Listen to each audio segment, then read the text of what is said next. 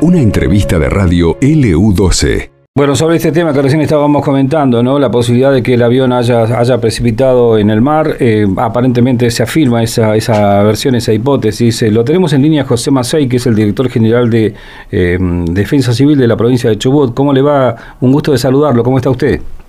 Buen día, ¿cómo está?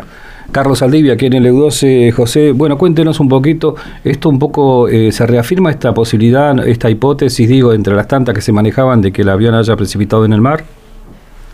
Sí, en realidad nosotros estamos manejando eh, información que conseguimos a raíz de la investigación y cada uno, cada una de, los datos que, que podemos conseguir no descartamos absolutamente nada y trabajamos sobre eso.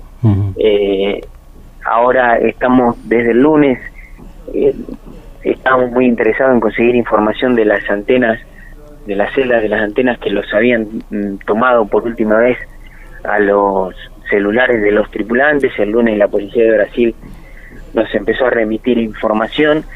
Eh, a raíz de eso pudimos conseguir el dato ayer de tres antenas más que los habían tomado y, bueno, a partir de eso, posterior a la fecha, al perdón, al horario de último contacto con el radar y a partir de ahí pudimos más o menos hacer una trazabilidad del vuelo y estamos trabajando sobre esa hipótesis. Hablamos de, los, de los aparatos de los, de los tripulantes, ¿no es así, José? Sí, correcto. Ellos tenían tres teléfonos celulares iPhone, uno modelo 13, otro 11 y otro 8. El modelo 13 no estuvo emitiendo señal nunca, así capaz que estaba apagado. El 8 y el 11 sí, el 8 con menor frecuencia y el 11 es el teléfono que más contacto tuvo. Eh, bueno, sabiendo que ya la, al menos la búsqueda oficial eh, ya no se está realizando, eh, ¿se está haciendo la búsqueda por parte de los familiares? ¿Continúa?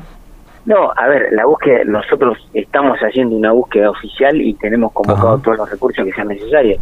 Lo que EANA suspendió la coordinación de los recursos masivos. Ajá. Y en este caso... El gobierno provincial, sí. Eh, por supuesto, la búsqueda oficial. Sí, sí, está bien. Eh, no, como salió prácticamente como que se, se suspendía la búsqueda eh, aérea, ¿no? Por, por avioneta, ¿no? Por esta avioneta desaparecida. No, no, no, El comunicado que emitió EANA es que suspendía la coordinación masiva de los recursos. Entiendo yo que por una cuestión de protocolo ellos consideraron que a partir del quinto día ya no había posibilidades de sobrevida.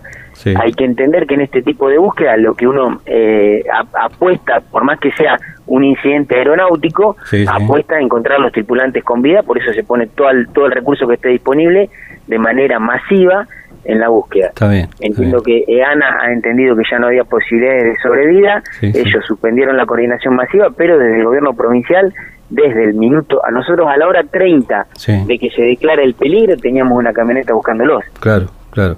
Bueno, y en, en definitiva entonces eh, continúan y eh, de qué, qué modalidad están utilizando de búsqueda, ¿no?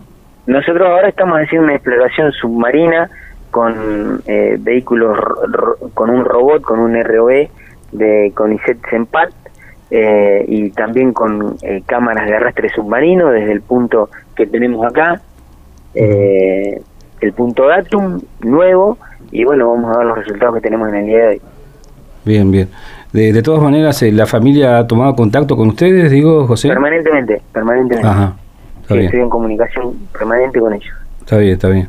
Bueno, habrá que esperar a ver que, por lo menos para saber lo que es lo que sucedió, ¿no? Me parece que eso es lo que en definitiva la familia eh, espera, porque ya con tantos días de, desaparecida la aeronave, me parece que al menos es esa la información que quieren, ¿no? Los familiares. Sí, sí, ellos son todos, eh, las tres familias con mucho conocimiento de lo que es la aeronáutica, desde el primer momento ellos eh, eran conscientes de, la situación y de lo que podía llegar a pasar, así que siempre fue mucho más fácil hablar con ellos de todas las situaciones. Claro, claro. Entendiendo que fue una decisión, cosa del destino igual, ¿no? Porque las otras dos aeronaves llegaron a destino bien y bueno, esto de, optar de nuevo por allí hacer eh, algunas horas en deseado, como para un poco esperar que se normalice un poco la situación climática, ¿no? Imperante en ese momento en la zona, eh, son cosas que suceden, ¿no? Eh, sobre eso ya no hay nada, no se puede hacer nada. Bueno, eso lo tendrá que, determinar la justicia. Nosotros le vamos a aportar la mayor cantidad de datos posible como para que eso se pueda resolver. Eh, pero sí, seguramente que después habrá que ver qué, fue lo que en, este tipo de incidentes no es que hay una sola falla, un solo error, es una secuencia de circunstancias que determinan esto.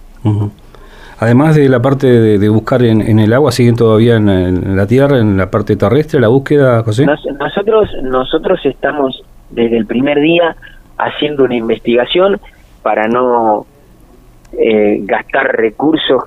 Cuando me refiero a recursos no estoy hablando de recursos económicos, sino fundamentalmente el recurso humano, porque siempre entendemos que las búsquedas pueden demorar mucho tiempo, entonces es importante hacer una investigación que sostenga eh, la búsqueda. En base a lo que la investigación nos va aportando como información, canalizamos los recursos necesarios para ese tipo de, situación. Perfecto. Eh, Podemos recordar entonces, reiterar un poco, eh, lo central de esto era la noticia que dábamos que aparentemente, de acuerdo a la señal que se abría después de la investigación, hablamos de tecnología siempre, en principio la aeronave habría caído en el mar a través de la señal de uno de los celulares el punto datum anterior, que era cuando el, radar pierde conexión con ello, eh, también lo situaba en, en el mar, a 30 millas rumbo 030 y eh, de Comodoro Rivadavia y a 5 millas de la costa marítima en Puerto Vícer.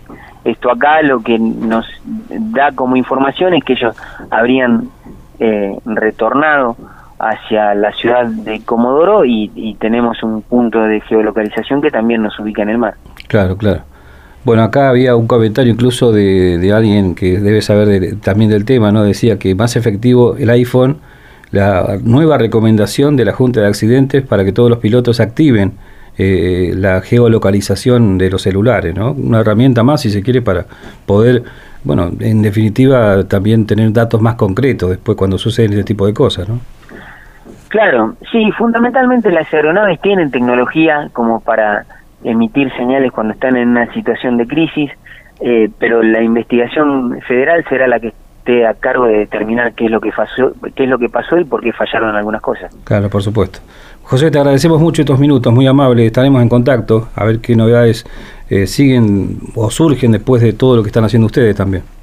Bueno, gracias a ustedes. José Maceis, el director general de Defensa Civil de Chubut, ampliando un poco esto que conocíamos hace algunos minutos sobre, bueno, esto, ¿no? Lo que indicaba, esta señal captada a través de uno de los teléfonos que en su momento, con uno de los tripulantes, eh, tenía encendido un iPhone y que estaría señalando, indicando como potencialidad, siempre lo decimos en potencial, ¿no? Que esto pasó en LU12, AM680 y FM Láser 92.9.